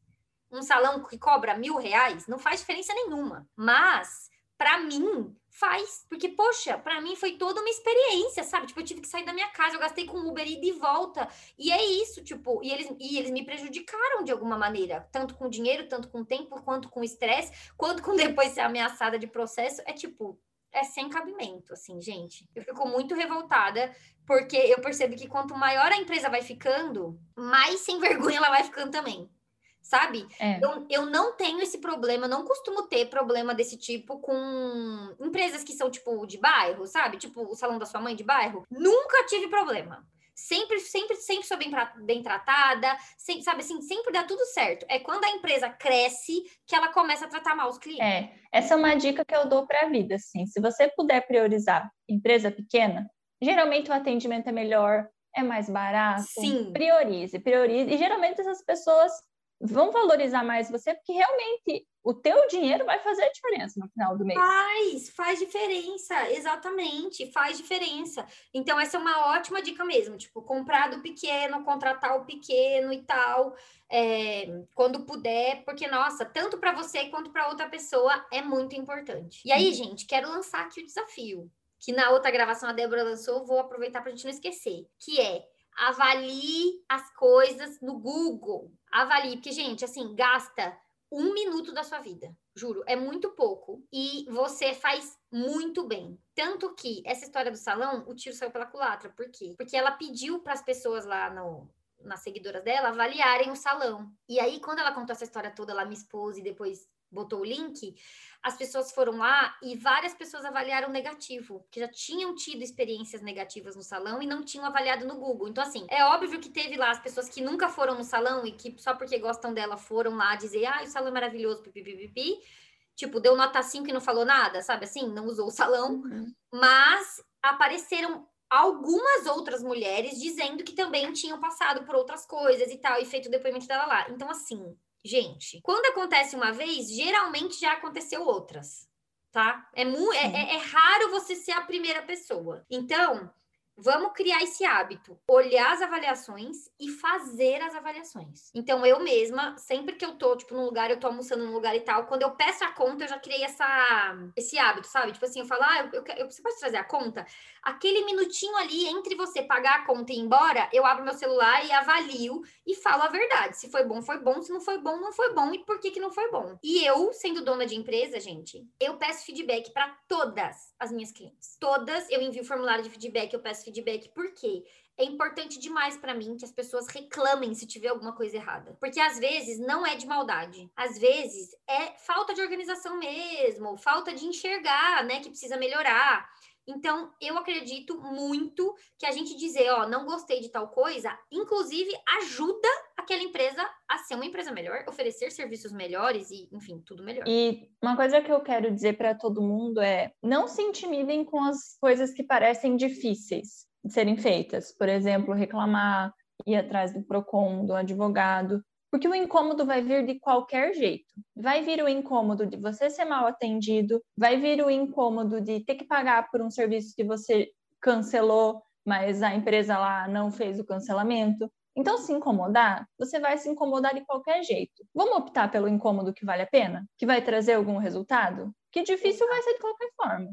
E não adianta ter dó de empresa, que empresa não tem dó de você. Eles não estão nem aí para você, como a Mirley falou. Quanto maior a empresa, menos se importam de fato com cada cliente em específico em particular. Então, nada de ter dó de empresa. E se você é o tipo de pessoa que se sente muito mal para fazer essas pequenas reclamações, para dizer quais são as suas preferências, o que, que te incomodou, o que, que não te incomodou no atendimento, bora olhar para isso também. Que pode ser que você esteja com muita vontade de agradar todo mundo à tua volta, inclusive as pessoas que você está pagando para te entregarem um serviço. E aí, para ti, pode ser mais importante que essa pessoa ache que você é uma cliente queridinha do que que o teu dinheiro tenha sido bem gasto. E vamos combinar que não está sobrando dinheiro para o brasileiro, vamos gastar direito o dinheiro que a gente tem. Exato. Gente, eu sei que é chato, mas assim, não tem outro jeito. Sabe? Não tem outro jeito. Porque pensa assim, você acha chato e resolver essa situação, e aí essa empresa vai fazer o que ela fez com você com outras 100 pessoas. Sabe assim? Tipo, alguém tem que não achar chato. Alguém tem que dizer, não, beleza, é chato, mas eu vou perseverar. Sabe assim? Eu vou ir atrás. Nesse momento, eu tô fazendo isso com o meu novo plano de saúde. Por quê? Porque eles não disponibilizam uma tabela de reembolso. Tipo, eu contratei um plano de saúde que tem reembolso e eles não disponibilizam os valores, exatamente como funciona no site. E aí eu ligo, já fiquei três horas no telefone, falei com 50 mil pessoas, ninguém consegue me resolver. A indicação deles é Ai, sobe lá o seu recibo, a sua nota fiscal, né, lá na, na, no site, e aí eles vão te dizer quanto que vai reembolsar. Agora, vê se tem cabimento um bagulho desse. Eu pagar um serviço sem saber quanto eu vou receber de volta, se eu vou receber de volta. Não, não dá. E aí, o que, que eu fiz? Eu fiz uma denúncia na AMS, que é tipo o PROCON, só que dos planos de saúde. E aí, é, eu recebi um e-mail deles dizendo: olha, a gente avaliou a situação é, o que precisa ter no site no contrato desse plano de saúde são essas e essas e essas informações. Se não tiver, você entra em contato com a gente. Então, eu estou fazendo isso agora, que é entrar em contato com a ANS e dizer: olha, tá aqui uma cópia do meu contrato, não tem essa informação no contrato, não tem essa informação no site. E aí a ANS vai entrar em contato com, os planos, com esse plano de saúde para multá-lo. Então, assim, esse plano de saúde que eu tenho é um plano de saúde famoso. Milhares e milhares de pessoas têm esse plano de saúde e ninguém faz isso. Sabe? Ninguém. A gente deixa eles, tipo, cagarem pra gente. Um plano de saúde caro, sabe? Não, não, não, não, não. Então, assim, eu sei que é chato, eu tô gastando um tempo com isso, né? Uma energia e tal, mas eu tô fazendo não só porque eu acho que eu mereço ter acesso a essa informação, como eu também quero que todo mundo tenha acesso a essa informação, sabe? Porque é um absurdo essa informação não existir lá. Então, uma outra dica é quando o negócio estiver meio esquisito, dá uma jogada no Google. Sabe assim? Tipo assim, você fala, nossa, que estranho eu não ter essa informação. Que estranho eu não ter recebido tal coisa. Sabe assim? Quando você achar meio estranho, joga no Google. Pesquisa. Porque pode ser que isso seja, que, que, essa, que essa empresa esteja trabalhando, tipo, fora da legislação e que você possa fazer uma denúncia no órgão competente. Então, cada tipo de empresa, né, vai ter um órgão competente. Pesquisa, é uma pesquisa de cinco minutos no Google, gente faça a denúncia, porque esses órgãos, eles geralmente fiscalizam. Então, tipo assim, eu sei que a ANS fiscaliza, porque eles me responderam e tal, tipo assim, foi bem rápido. E foi, tipo, dois ou três dias eu já recebi, tipo, eu fui super bem atendida no telefone quando eu liguei, depois recebi um e-mail super completinho, bem, sabe, até colocar em negrito as coisas importantes, tipo, sabe, bem pensado. Então, conto para vocês, se você quer saber o final dessa história, se você quer saber o final de todas essas histórias que eu falei que estão em aberto, é, me segue no Instagram, que eu vou contar lá. Quando essas histórias se resolvem, geralmente eu levo lá para os casos desorganizacionais, lá para a gente discutir, conversar e tal. Esse podcast já tem cinco horas. É... Chega, né? Deu, deu de reclamar, mas assim, eu me sinto com a alma lavada porque toda semana um problema novo. Em algum momento vai ter uma parte 2 desses desabafos sobre empresa, porque acontece muita coisa mesmo. Sim, então... eu fiquei pensando agora, vamos lançar isso aqui. Se você tem uma história muito boa de perrengue com empresa, conta pra gente lá no Instagram, ou no meu, ou no da Débora, os nossos arrobas vão estar aqui embaixo você conta lá pra gente na direct. Quem sabe a gente não faz um episódio Perrengues com Empresa versão audiência. Sim. Se as histórias forem Boa, muito gostei. boas, engraçadas, a gente traz pra vocês. Porque assim, gente, a gente tem que rir da própria desgraça. Porque se não for rir, a gente vai fazer o quê? É o que temos para o momento, né? É o quê? Então já teve dica aí o episódio inteiro. Acho que deu, né? Vocês já cansaram de ouvir nossa voz. Semana que vem estamos por aí de novo É isso. com novos assuntos. Um beijo, Gaveta. Beijo, gente. Tchau.